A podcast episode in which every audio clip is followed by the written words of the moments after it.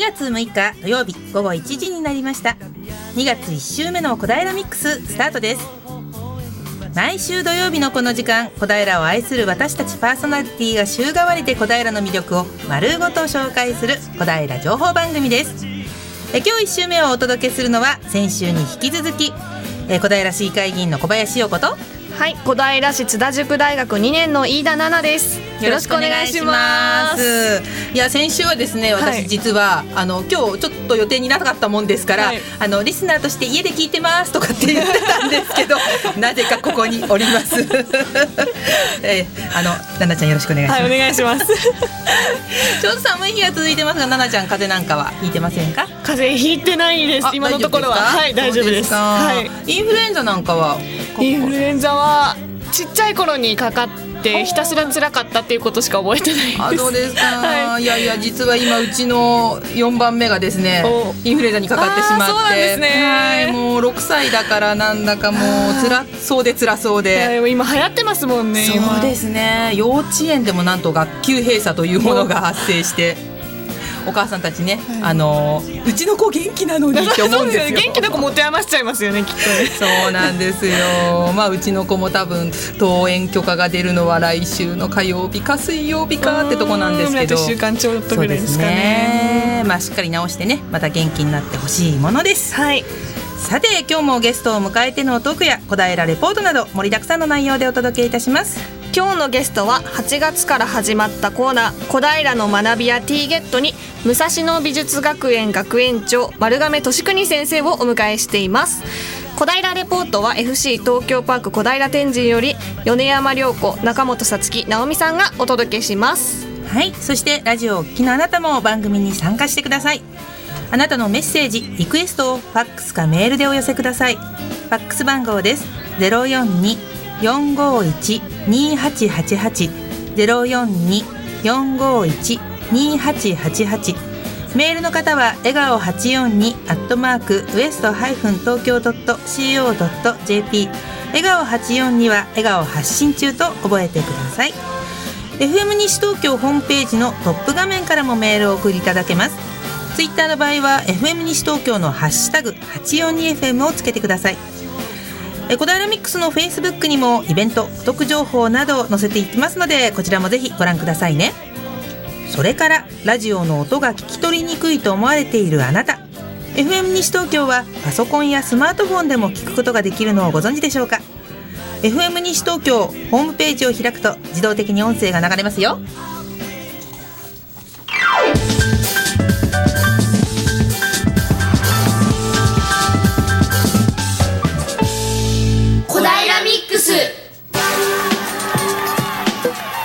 それでは早速小平レポートです。小平レポートは FC 東京パーク小平天神よりお届けします。直美さん。はいリスナーの皆さんようこさんななちゃんこんにちは直美です。よろしくお願いします。よろしくお願いします。さあ私ですね FM 西東京から自転車で15分ほど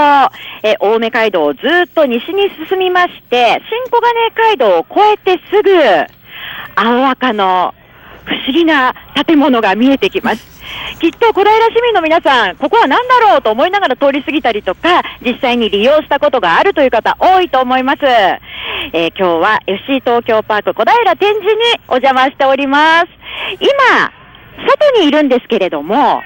小平上空、薄雲が広がっていまして、少し時間によっては、暖かい、柔らかい日差しが降り注いできているというないうような状況なんですけれども、やっぱり空気はまだまだ冷たいですね。えー、今私がいるところ、駐車場なんですけれども、駐車場にはね、まだ数週間前に降った雪がどーんと残っている場所がありますね。この雪を見てるとまた、う寒いっていう感じになりますけれども、街を歩いてる人たちもね、帽子をかぶったりとかしながら、ただ少し今日気温上がりそうということで、マフラーとか手袋をしても完全防備という方は少ないように感じられます。はい。さあ、それではですね、この駐車場に今、FC 東京パーク小平天神のスタッフの方来ていただいておりますのでお話を伺いたいと思います。よろしくお願いします。よろしくお願いします。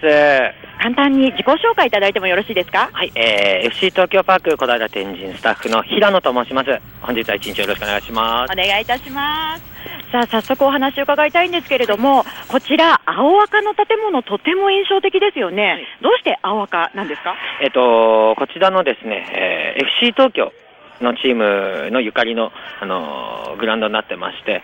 その FC 東京をモチーフとした赤と青の、えーカラーリングで建物を染めてますね。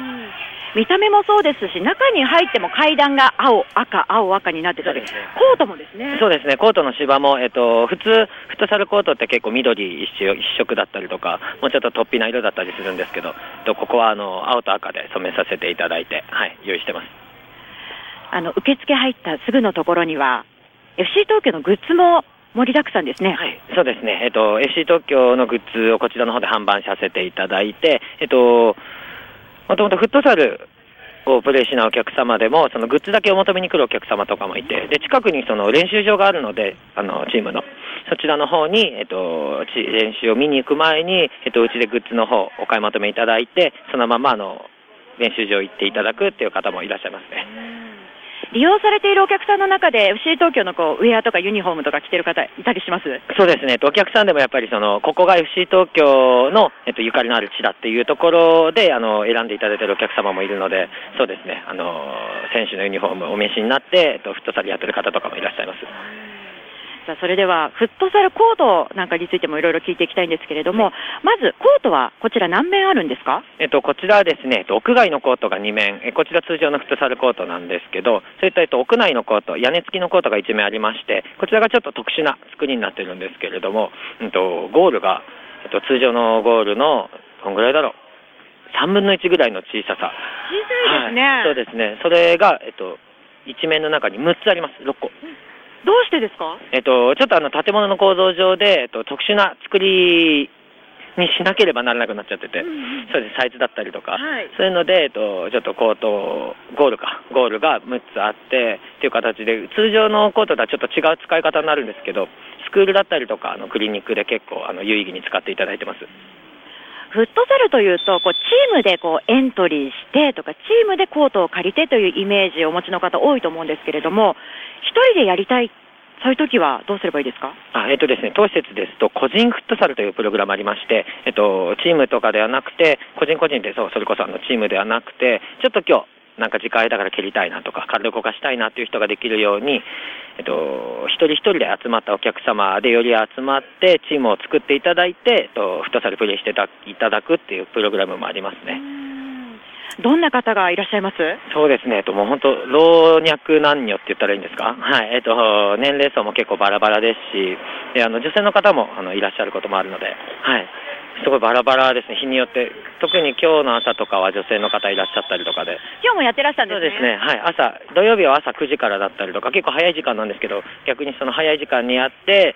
あの家族持ちの、その、なんていうのかな、お父さんだったりもいらっしゃるので、で、こちらでフットサルやった後に、いや、今日これから家族サービスなんだよ、みたいな感じの方もいらっしゃいますね。はい。なんかほのぼのしてらっしゃる方とかも多いんですか？そうですね、なんか結構その、立地的に結構静かなところに作られているので、やっぱり来たお客様ものんびりプレーなさる方が多いですね。うん、大会とかも結構いい雰囲気で、のんびり進んでいくことが多いので。あの、立地が青梅街道沿いなのに、青梅街道を通ってると、選手たちの、プレーしている方たちの声がそんなに聞こえないですよね。そうですね。確かに。今気づきましたけど、うんそうですね。でも実際は皆さん、こう、朝からやってらっしゃる方が多いと。はい、そうですね、朝から。うん今もあのちょうど大会の最中なんですけど、そうなんですね。大会、どんな大会なんですか？えっと、こちらはですね、えっと、なんていうんだろう、うちの、あの、お親会社というか、はい。が主催で、えっと、やってる F チャンネルっていう大会なんですけど、こちらの方であの、日本各地から結構いらっしゃいますね。はい。今めちゃくちゃ選手の皆さん、ちょっと今休憩中なのかな、こっち見て何やってんだ、何やってんだみたいな顔して。どうも FM 西東京と申します。今生中継中でございます。すみません、お騒がせしております。生放送ちょっと、ちょっと話聞いてみようか。ねえ。今休憩中ということで。怖くない、怖くない。えあの、どんな、どんな仲間の皆さんですか？失礼します。じゃあ代表、代表、代表、代表。28番の早稲田というね、ユニフォームを着てますけれども、どんなお集ま、あの、皆さん集まりなんですか？えっと、留年が決まった、えー7人で、はいちょっと来年に向けて、はい、進学をきちんと決めようと思って、まあ、ここは、はい、ここで、あの、だらける締めとして、はい。取れな勝ったね。取れなかった。あー、残念でございましたね。お疲れ様です。この後もじゃあまだ続くんですか？そうですね、はい。じゃあちょっと優秀を後ほど拝見させていただきますので頑張ってください。ありがとうございます。ありがとうございます。さあさあ、こんな感じでですね、皆さん試合、今大会中ということでございましてね、笑顔でね、プレーしてらっしゃる方、そしてね、試合が始まると、もう真剣な表情で汗かきながら皆さんね、やってますね。ね。はい。もう、ななんていうんだろう。結構、最初、ほのぼのした感じで来られるお客さんいるんですけど、やっぱやると、なんていうのかな。勝ちたいというか、一生懸命やる人がすごく多いので、すごくいい雰囲気で、あの、大会進んでますね、いつも。あの、実はですね、本日、私の他に津田塾大学のレポーター、二人が来てるんですよ。どうも、じゃあ自己紹介簡単に。はい、さっちゃんです。同じくヨネさんです。二人はフットサルやったことある？全くありません。ありません。ちょっと、後半教えていただいたりできますか？ああ、そうですね。あの、僕もほとんどなかったんですけど、ここ来て、あの、お客さんと一緒にプレーすることで、あの、どんどんできるようになってはきたので、ぜひ、お願いしたいと思います。ということで、横さん、奈々ちゃん、後半は、津田塾の二人に、実際に、ボールを蹴るところまで行くかどうかはわかりませんけれども、ちょっと体験してもらいたいと思います。後半も楽しみにしていてください。よろしくお願いします。ありがとうございました。もちろんね、えー、さっちゃん、ヨネちゃんはね、ジャージ姿なんでしょうね。短パンかな？短パンで。半袖で。ね、半袖短パンで、ぜひぜひ、はいはい。頑張ってもらいましょう。はい、それではここで一曲お聴きください。カーリー・レイ・ジェプセンで I Really Like You。小平の学び屋 T ゲートこのコーナーは多摩大学中村園子ゼミナールの提供でお送りします FM 西東京をお聞きの皆さんこんにちは偶数月第1週は小平の学び屋 T ゲット。このコーナーは多摩大学中村園子ゼミナールのメンバーが小平周辺の大学で活躍されているユニークな先生をスタジオにお招きし大学での研究活動やプライベートについてのお話を根掘り葉掘り聞いてしまおうというコーナーです。今回担当いたしますのは多摩大学経営情報学部2年のキャッチー竹内です。よろしくお願いします。前回は下越大学ビジネス創造学部古賀博美先生でしたが今回はその古賀先生からのご紹介です。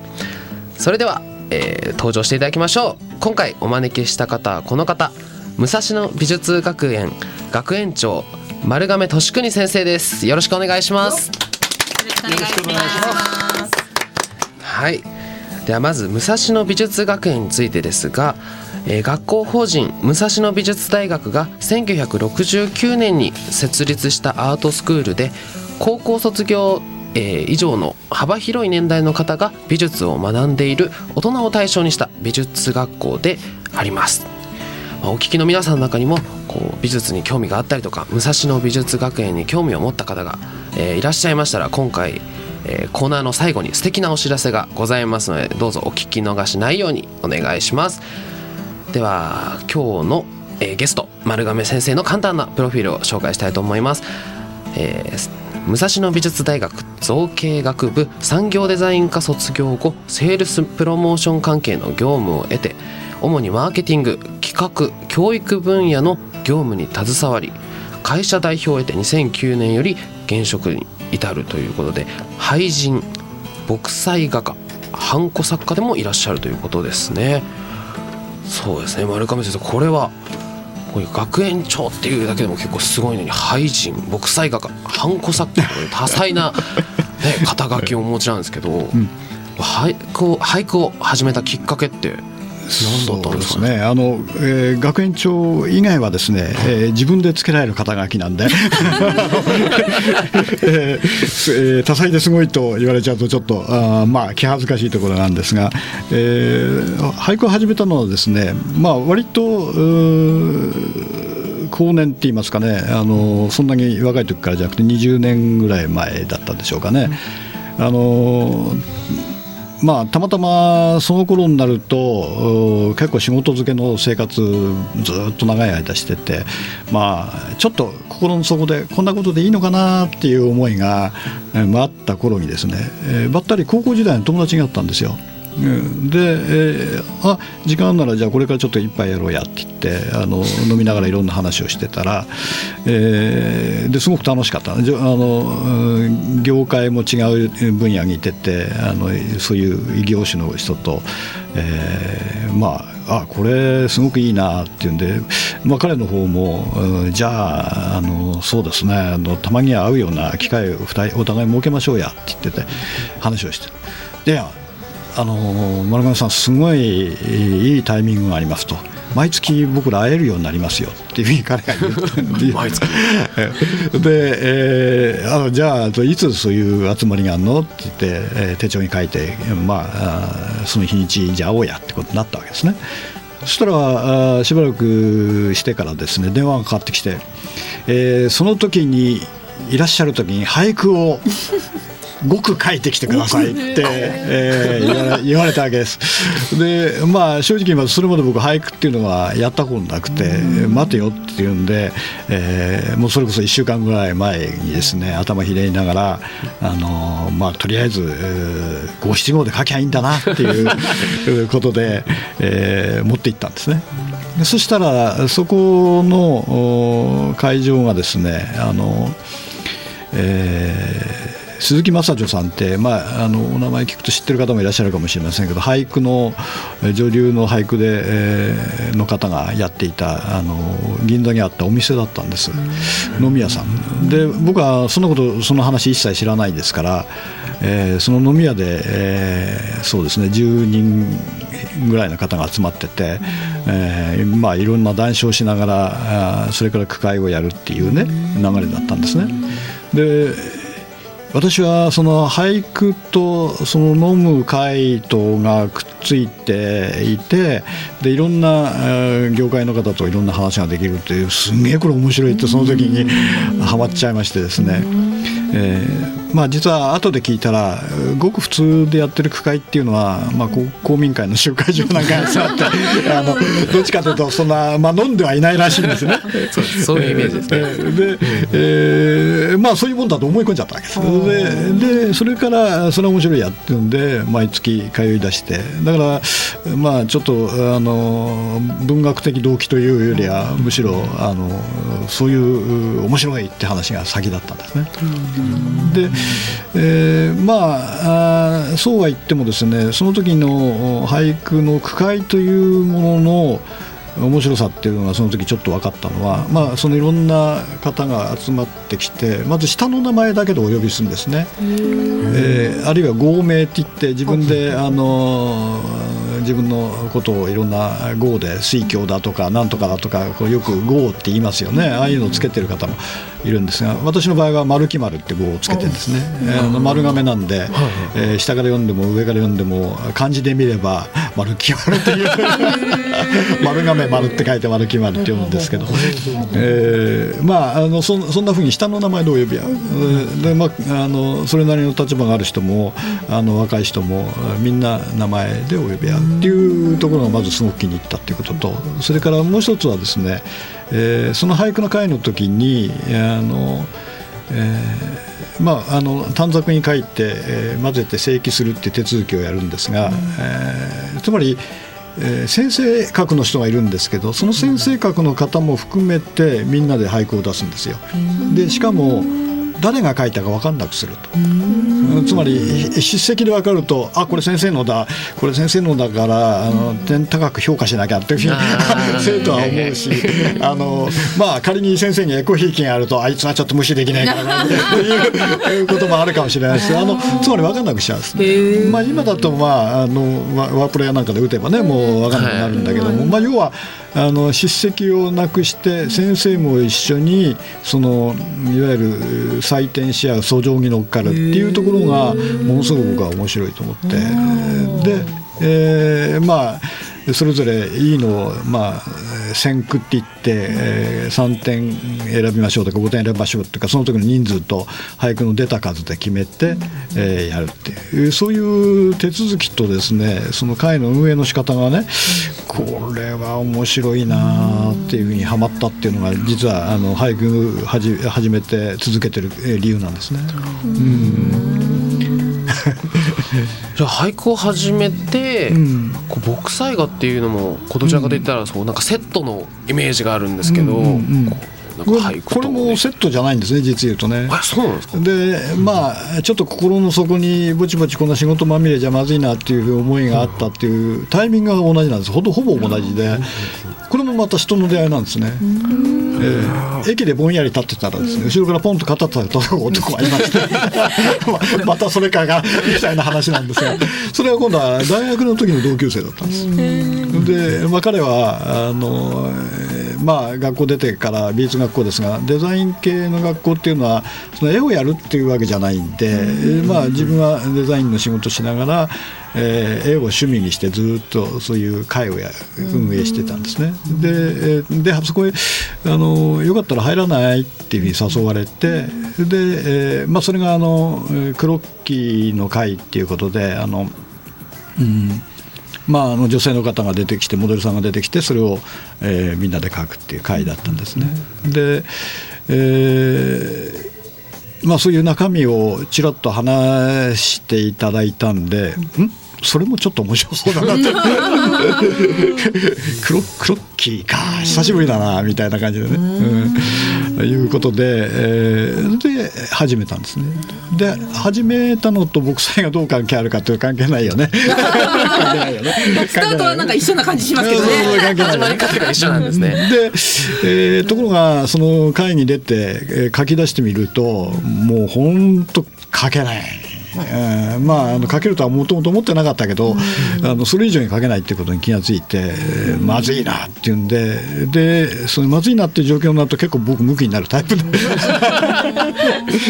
でそれであのせっせとその会に通ってたんですで、えー、そうだな、えー、月に3回そういうクロッキーの会があってあの。続けているうちに、えー、周り見てたら、まあ、普通クロッキーっていうと女性のモデルさんが出てきてそれを鉛筆で描いたり、えー、そうだな、まあ、主に鉛筆だねとか木炭で描いたりっていう感じだったんですけれども僕はちょっとそれ見て、えー同じ手法で彼らうまいんですよ。相当長年やってますから。その回もなんせそう何十年続いてるような回で、えー、そいつらと一緒に並ぶのもまずいな でで根があのマーケティングやってた人間ですからちょちょっと待てよ。これをこのあの球場を打開するにはどうしたらいいかっていうふうに考えた時に、まあ、彼らと全然違う道具で、えー、彼らと違う方法で書いてみようと思った。でそれが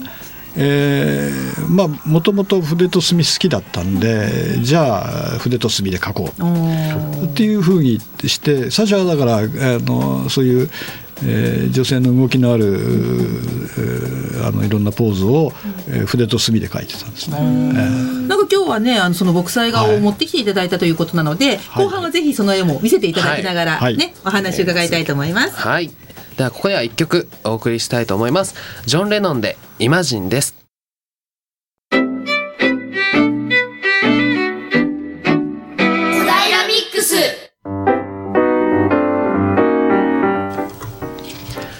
お聞きいただいているのは FM 西東京小平ミックスです。引き続き武蔵野美術学園学園長丸亀俊邦先生のお招きし、えー、小平の学びは T ゲット後半をお送りしていきます。はいじゃあ前半の最後の部分に、はい、ちょっと話を振ったんですけどこう絵の方が本日お持ちいただいていることなので、スタジオにね 飾っていただいて、はい、ねこう A42 枚ぐらいのサイズでね花ですね。バラですかね。はいバラですね。はい。木木彩画というふうにねお話だったんですけど見た目、水墨画どうしてあの墨で描かれてるのは同じっていうことなんでしょうかね。そうですね。あの、えー墨墨で描いてるというところはもう水墨画と同じですしあのまあなんていうかなその表現の技術やなんかも水墨画と変わらないんですけれども、まあ、水墨画っていうイメージだというとこう山水画だとか、えー、花鳥風月だとか、そういうイメージに偏っちゃうんで、まあ、私の場合は、えーさっき言ったように肩書きは自分でつけてますんで あの木彩画家ということにしてます。はい、あとあのもう一枚お持ちでいただいていて、はい。はい。あの女性の絵も描いてありましたよね。そうですね。ちょっとキャッチ見せてくれる？なんて。こき使ってごめんね、あなんかこれりこう墨で描かれてるけれどもやっぱり水墨画とは全然違いますよね、そうですね、まああのえーっと先ほどお話ししたようにですねあのそれじゃあこのおうまい連中がいっぱいいる中で難関を突破するにはどうしたらいいかということで あのじゃあ私もともと好きだったあの、えー和紙と、えー筆と墨で、えーまあ、えーと彼らのやってるようなことを、えーやろうっていうんで、えーまああの本当にその場でですねモデルさん見て、えーあの下書きなしにさっと書くと。下書きなしで。いううん形で、えーまあ、やってたんですね。でまあ最初のうちは自分で見てもね、えーこれはふ、まあ、捨てた方がいいなっていうのいっぱいもちろんあって。えところがですね、えー実はこれ和紙でできてるんですね。和紙でで書いてるっていうことはどういうことかっていうと、えー本をにした紙もあのある程度よっぽどあれじゃなければ取ってあるんですね。で、えーまあ、えーさらにえー年取った時の仕事は、えーその紙をすき直そうっていう。ああ好きなおすで、えーあの薄墨色のあの紙っていうのがあってそれは、えーじえーとまあ、今でもそうなのかわかんないですがあの昔はあの、えー天皇うからあの任命書やなんか書くときに薄墨の墨を紙を使ったっていう話があるんですがあれはあのすき直してたんですよ。でつまりあのいろんな文章を作ってもういらなくなった紙をすき直すと墨と和紙がまあ和紙の中に墨が入ってるわけですからそのあれでえーもう一回すき直して使うと薄くえーグレーになるということことなんですね。で、えーそれがやりたいためにですね、あの、えーあの、うんダメなやつといいやつ分けといて、ダメなやつ、よし、これは好きな、いや、やがて好きなますのって、えーそれで、あの、えーまあ、小さいながらこういう、あの、まあ、あの好きなお塩の道具やなんかも揃えてあってですね、えーえーあのバナナの皮で好きなおす練習をさせてもらったり、えーそういうえー体験も積んでて、えー。えーまああの将来のやることを今のうち作っとくと。まあリそういう意味でリサイクルにも使えるっていうことで和紙をね、えーやっはい。この絵3枚スタジオにはあるんですけど、これ全てにこうハンコが押してあるんですけどもしかしてこれ先生が作ったあそうなんですね、えー例のそのハンコ作家っていう肩書きもですね、えー実はまあ私が勝手に作ったんですが、ね、普通だと天国化って、そうですね。言うはい。かななんて思うんですけど、ええええまああのうん天国うやられててちゃんと天国としてのハンコ作られてる方はですね、まあ、書道展やなんか行くと天国展っていうのも一緒にやってて、あれあれであの大変なスキルとおやっぱり努力が必要で、えーまあ、世界ですけど、まあ、私はちょっとはしょりましてですね。あの、えーまああのやり方や素材は同じなんですけれども、えー、と自分の絵の絵に合わせたあものを作りたいっていうことで、えー掘り出したんですね。でですから、えーまあ言ってみれば和洋折衷っていうのもなんですが、えー水墨で描いてて、えーロローマ字をアレンジしたハンコがなってるとか、からあれはえー唐草をアレンジした、えーマークみたいなものなんですがあの特にあのえー名前やなんかを意識しないああいうマークを、えーハンコを作ってあの絵の中にちょっと表情をつけるっていう。形で使ってる、でそういうことでですね、えーまあ天国やってるというとおこがましいんで、ハンコ作家と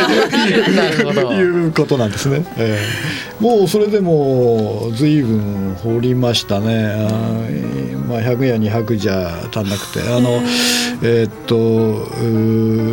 あの面白そうだからや作ってよっていう方もねいらっしゃって、えーあれしたりしました、はいそれはこの大学の時の産業デザインとかのやつも生かされたりするんですか、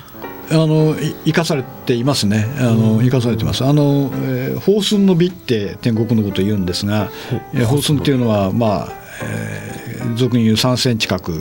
ーという意味ですけれども、まあそれより大小はあるんだけれども、実はあの中で文字をこう組み立てるっていうのは一種のデザインなんですね。うん。だからそこがちょっとあの天国家の方とよりはうんデザイン寄りで、えーものを処理してるって考えていただくといいかもしれないです。まあそういう意味じゃあの多分多分多分ですが、えーえー大学時代のあそういう勉強の経験もうん役に立ってんじゃないかとは思ってます。はい。まあ、突然ですけどこの番組は小平ミックスですので、はい。先生と小平の関わりみたいなものもちょっとお伺いしてよろしいですか？あそうですね、えー、ともともと卒業した学校が武蔵野美術大学って学はいはいはい。校ですからえ。えー大学は今小平市にあるんですね、で、えー、と一番のやっぱり小平の思い出はですね、まあ、僕らが行った頃はまだ学校の移転したてでですね、えーあそこにプレハブ校舎が並んでたんですよ。実言うと、えー今もう建物でびっしりになっちゃってる校庭なんですがそれで、えーあのー風が強い時なんか秋の草がですね西部劇でよくこう草が絡まって あのこう転がって転がってくはああれだったんですよ、本当に。ええでも当時からですね、あのえーとあそこは玉川上水沿いに緑道があって、えーっと高野台の駅からずっと歩いて、えーっと学校までほぼ緑道を歩いて通えるんですね。そこがものすごくあの四季折々あの季節感がいっぱいあって緑は美しいし冬は冬晴れでいいしあのいい場所だったんです、えーでもまあ今と昔比べるとですね、えー当時はあのえー学生たちのあの名前では「ささやきの小道」っていうロロマンチックなあのニックネームがついてたんですね、あの緑道それはそれはですね2人並んで歩って道幅いっぱいだったんですねあはいはいはい、えー最近、まあ、用事で学校大学なんか行きますとですね、ずいぶん広くなっちゃったな。っ てあれでも広いですか？というふうに、もっともっとキュッとえーあのもっとキュッと本当にあの肩突き合って歩ってるみたいな感じのイメージがあーありますね。いや本当にそんなもんだったんです、はい、でいつの間にか広くなっちゃったななんていう感じが、えーしますね。はいもうね先生のたのお話楽しいんですけれども、はい。もうそろそろ終わりの時間なのでまた最後に聞いておきたいことはないですか先生に？そうですね。もうせっかくこう冒頭でも言ったので、こう先生なんかあのこれに武蔵野美術学園に興味を持った人、うん。まあ、それはちょっとどうすればいいですか？どうどういうイベントとかあったりしますかね？ああのーまあい今、まあ、この春からのあの新学期に向けて学学生募集もちろんしてるんですけれども、えっとまあ、一回どんなとこかなって知っていただくような機会をとしてですね、えっと修了制作選抜展っていうのを、あ毎年やってるんですよ。これはあの新宿サテライトっていう場所でやってるんですがあのそれの時にですねあの学園長気ままセミナーっていう、えーセミナーをやってましてそれはあの、えー私の方が、えー出演者を勝手に決めるっていう。そういう気ままな そういう気まそういう気ままなんですがで今度はですね「あの探鉄と微笑みの彫刻」っていうあの講演会の名前で、えー西田光夫さんっていう探鉄作家で、えーごとには、えートライアスロンの選手であるっていうあのトリあのトライアスロンやってるっていうそういう方がですねあの講演を、えーします。えーまあえーこんな機会にちょっと覗いていただければね、えー嬉しいかなと思います。3月です。はい。ではその情報ですが、えー、武蔵野美術学園修了制作選抜展は2016年3月11日金曜日から13日新宿サテライト新宿センタービル9階で、えー、行われます、えー、こちらの方は入場無料となっておりまして事前申し込みが必要なんですよね。えっ、と講演会だけですね。講演会だけ。はい、え前の、え申し込みが必要。になります、はい、でそのお申し込みの、え電話番号です。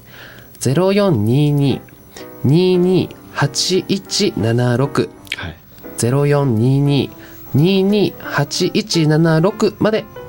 お電話ください。こちらは土曜日でも大丈夫ですか？あ土日でも。えー一点申し上げていいですか、はい。えー講演会やる日はですね、はい。あのえーっと11 3月11日から13日までえー展覧会自体をやってるんですが、そのうちの講演会は最終日で3月の13日日曜日、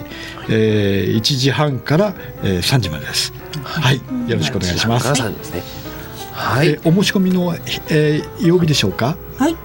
そうですね。今お電話番号をご案内したんですけれども、うんうんこの電話番号に電話かけるの今日土曜日ですが、はい土曜日とかでも大丈夫ですかね？平日限定ですかね？あ、えーっとそうですね。あのーえあのー応対できるのはですね、ええー月曜日から、えー金曜日まであ、ですね。はい、はい。ではぜひ電話番号をメモって月曜日になったらねお申し込みの電話かけていただきたいと思います。すはいということで、えー本日の小平学びや T ゲットえー終了のお時間が参りました、えー今回は武蔵野美術学園学園長丸亀俊邦先生をお迎えしお送りしてまいりました、え今後も小平周辺の先生にスポットを当ててまいりますのでどうぞお楽しみに。ここまでのお相手は多摩大学経営情報学部2年のキャッチー竹内でした。本日の内容は FM 西東京ポッドキャストページからも後日再放送されます。こちらもお楽しみに。このコーナーは多摩大学中村園子ゼミナールの提供でお送りしました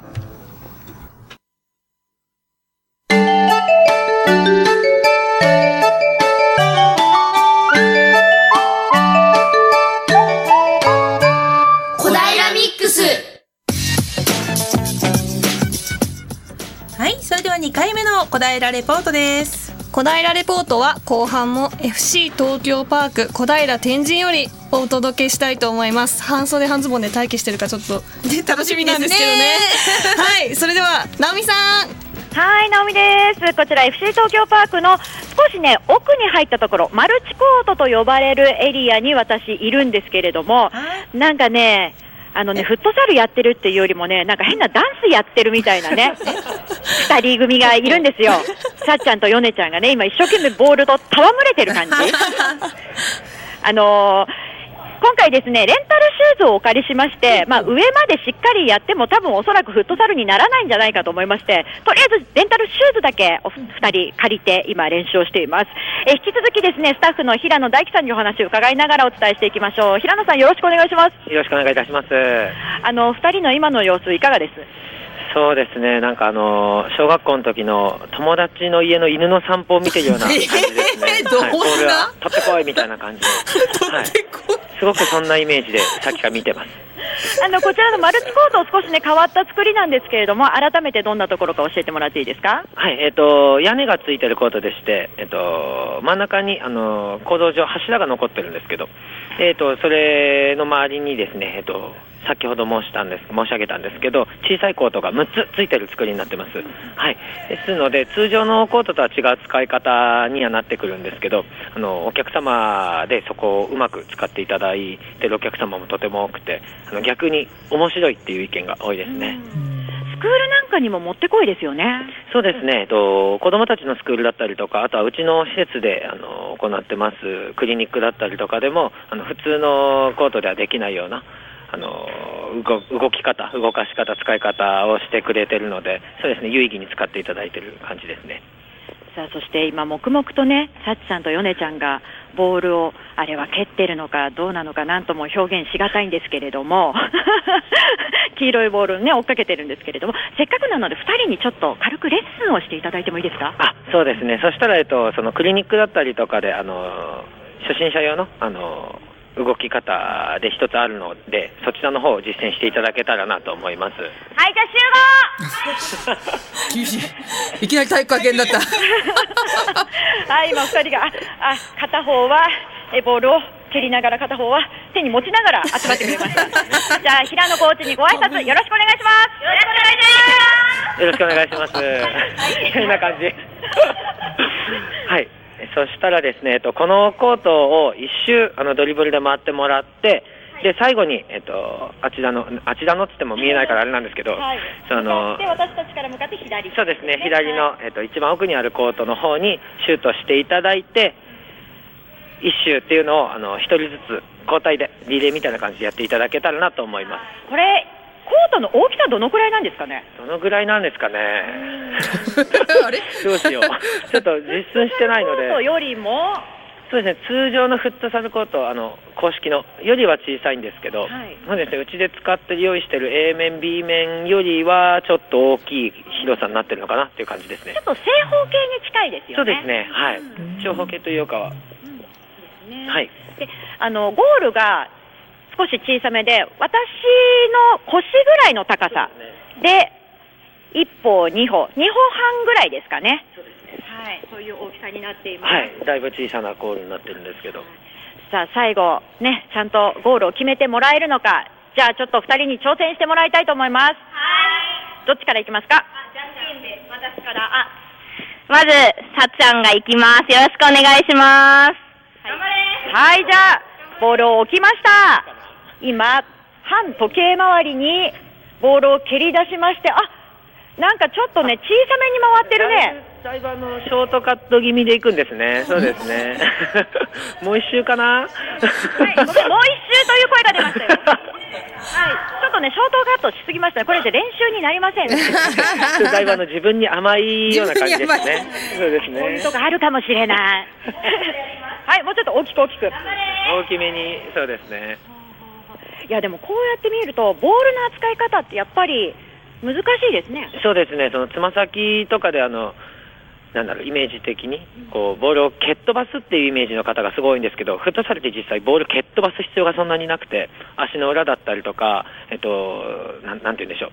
つま先の外側、内側あ、今、ゴール前、あれ、ゴール、あ 全然、あの、説明も聞いてなかったみたいです。はい、じゃあシュ、あ、今、ゴールの前に来て、シュートうーん。そうですね、惜しい。ボール一個分外しました。はい。もうちょっと、次、次、ね。次あのね、もうやっても多分入らない気がするから、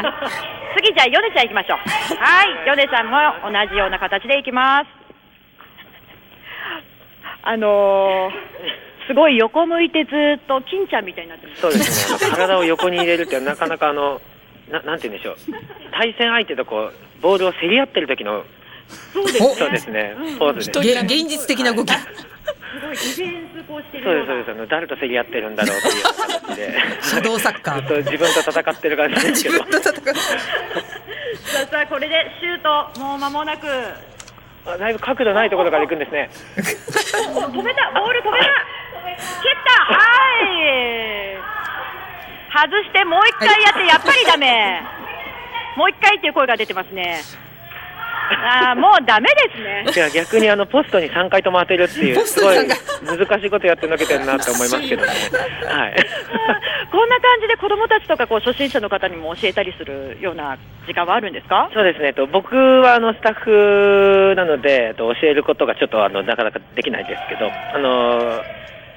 F リーガー現役のあのフットサルの、えっと、フットサル版 J リーグみたいなものですね、そちらのあの在籍している、えっと、選手だったりがあのこちらの方来て、えっと、子供だったり、あとは女性ですね、レディースクリニックっていうのを設けているので、そちらの方やっていただいたりで、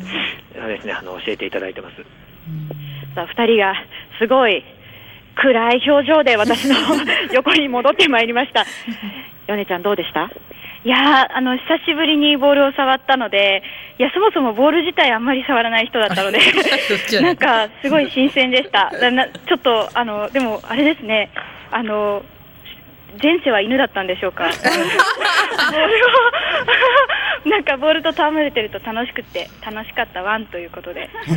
はいじゃあ今ね、ちゃんと締めてくれた感じなんですけどもね、さんちゃんにもね、聞いてみましょう。どうだった？はい私も1年ぶりぐらいにボールを蹴ったというか触ったのが1年ぶりでちょっとちょこまか動きをしすぎたかなと思いました。あと自分も多分変な動きしてたと思うんですけど米さんの手の動きがおもすごく面白かったです。ペンギンみたいにパタパタしてて笑っちゃいました。そう、手の置き方っていうのがやっぱ初心者の方って難しいんですかね？そうですね、体の要はバランスを取るためにあの両手を使うことになるのでその自分がボールを蹴るっていうことに体が慣れてないとあこれどうしたらいいんだろうっていう感じでこうバタバタしますね。僕もあのここ働く前は全然蹴らなかったので最初あのお客さん先ほどのあの小猿個人フットサルに混ざってお客さんと一緒に蹴ってる時とかもお前動き方おかしくないとかすごい言われてたんですけどそうです。やっていくうちに慣れていくものだと思います。平野さんはこちらでお仕事を始めてどのくらい経つんですか？そうですね、えっと、今年の4月で2年になりますね。はいじゃあ2年間はフットサルと過ごしてる。そうですね。できる時はみたいな感じですけど。はい。あのスタジオの横さん、奈々ちゃん、平野さんね、すごいイケメンなんですけれども、なんかね髪の毛がね、すごいね、金髪な感じで、すごく今時な方なんですよ。で、あの見た目すごく細くて、あまりこうスポーツやってるようなイメージはないですよね。そうですね、とここで働かなかったら多分動かなかったですね。はい本当に。だ。からここで働いててそのお客さんがすごい楽しそうにボール蹴ってるの見ててで僕全然蹴れなかったんですけどちょっとやってみようって思えたのがやっぱり一つきっかけになったなと思います。そうですね、それからこう混ざってあのクリニックだったりにも混ぜていただいたりで教えていただいて、だんだん本当にその取っかかりとかは全然何でもなかったんですけど実際やってみるとあこんなに楽しいもんなんだなっていうふうに思いましたあのこれ参加したいと思った方はどこに連絡すればいいですか？あえっと、こちらですねあの口頭になっちゃうんですけど、えっと、こちらの施設の電話番号が1本でありまして、えっと、042のえ3410606まで、えっと、お電話いただければ、えっと、先ほどの個人フットサルだったりコートレンタルだったりすべてのことがあのこちらの方であのスタッフがあの対応しますのでこちらの方までいただければと思います。はい、繰り返します。電話番号が042-341-0606。042-341の0606番となっています。そしてですね、この FC 東京パークでは、平野さんの仲間になってくれる方を募集してるんですよね。はい、はい、あの バイトアルバイトを募集してますので、結構可及的速やかに、はい、いただければと思います。はい。はい、こちらもね、先ほどの電話番号042-341の0606番まで、ぜひね、一度雰囲気だけでもね、確認しに来て連絡いただければと思います。はい、よろしくお願いします。本当に。はい。じゃあ今日はですね FC 東京パーク小平天神よりえースタッフの平野大樹さんにお話を伺いながらお届けいたしましたなおさっちゃんヨネちゃんの先ほどの、えードリブルそしてシュートのシーンなんですけれども他のスタッフの方が動画で撮影してくださっておりますえー後ほどいろいろなところでお出したいと思いますお楽しみにはい、直美さんありがとうございました。ありがとうございましたいやいやいや、動画楽しみですね。すごい楽しみですね。またあの平野さんのあのスタッフ募集のところが一番あのそう切ですね。羽詰まった、はい、で。真剣な声をしていましたが、ぜひご興味ある方は連絡してみてください。小平レポートは小平市、えー、FC 東京パーク小平天神よりお届けしました。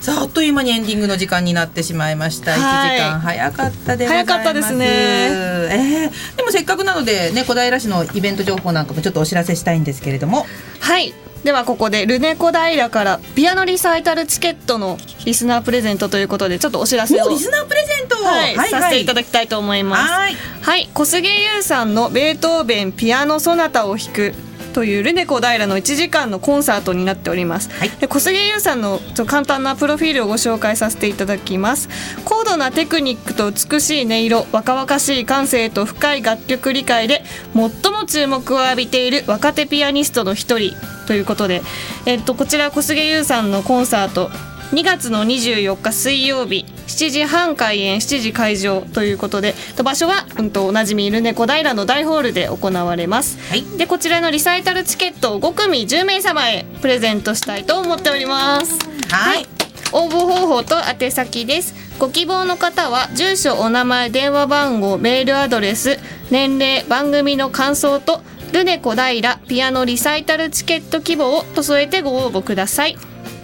e メールは egao842 アットマークウエスウエス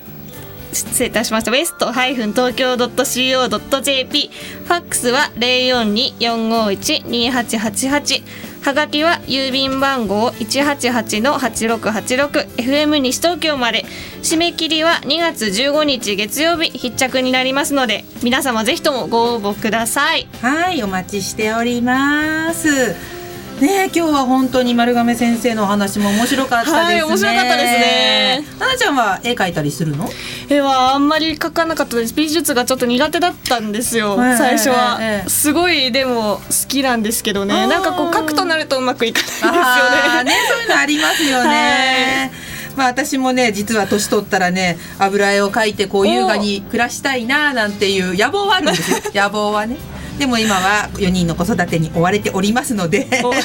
なかなかそんな時間はないんですよね。描いてらっしゃったりしたんですか？昔あの学生時代いや中中学校の部活でやってた。部活っていうあー。かクラブでねあのやらせてもらったんでうん。さすがにもう道具とかもないので一から揃えないといけません。